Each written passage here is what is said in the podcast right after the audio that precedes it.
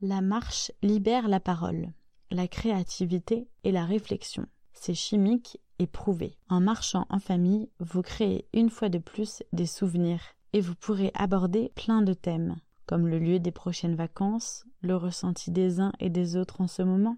Vous n'êtes pas obligé de partir la journée entière. Quelques heures suffisent, même si, à l'annonce du mot balade ou marche, les enfants ne seront pas des plus enthousiastes, une fois sur place, vous les verrez courir, bondir, contempler, ramasser bâtons et cailloux. En plus, jouer à l'air libre stimule la créativité et la débrouillardise et diminue même le risque de myopie.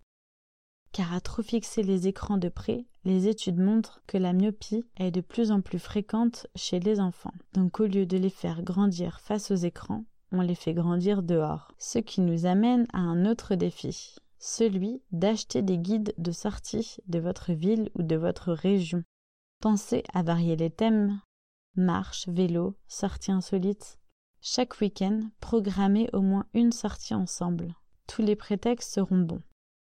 Ramassez des feuilles, des champignons, des fleurs, de la menthe, du romarin. Après ce genre de sortie nature, proposez, s'ils sont petits, un atelier collage, dessin ou décoration avec ce que vous aurez ramassé. S'ils sont plus grands, initiez-les à la confection de plats ou de tisanes selon ce que vous aurez cueilli. Les idées sont multiples. Et si ce n'est pas déjà le cas, faites pousser des plantes aromatiques en famille. Si vous n'avez ni jardin ni balcon, une fenêtre peut suffire pour faire pousser chez soi de la ciboulette, du thym ou du persil.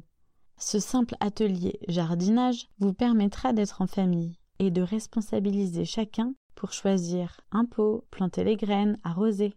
Gardez toujours en tête que réduire les écrans, c'est proposer des activités déconnectées à la place à vos enfants. Pour finir, ponctuez l'activité déconnectée en famille par une phrase comme J'adore te voir jouer, plutôt que de dire T'es quand même mieux dehors que devant la tablette. Votre enfant entendra que lorsqu'il joue dehors, il vous fait aussi plaisir.